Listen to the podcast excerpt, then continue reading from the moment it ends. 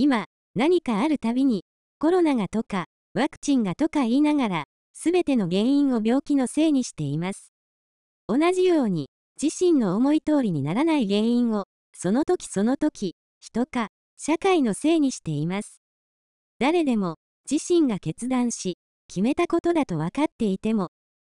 撤回した言い訳を作り、自分にとって不利になることは、避けようとしているだけのことです。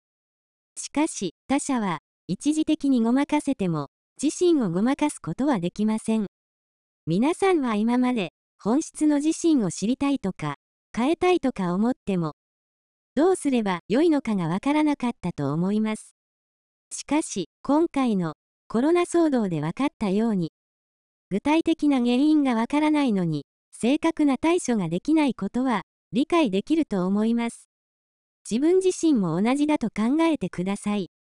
自身の本質を受け入れるとは、原因がわかり、適切な対応策が取れるのです。必ず、皆さんが後悔しない人生が待っていることは、間違いありません。原因がわかれば、結果は必ず変わるとの認識を、確信に変えてください。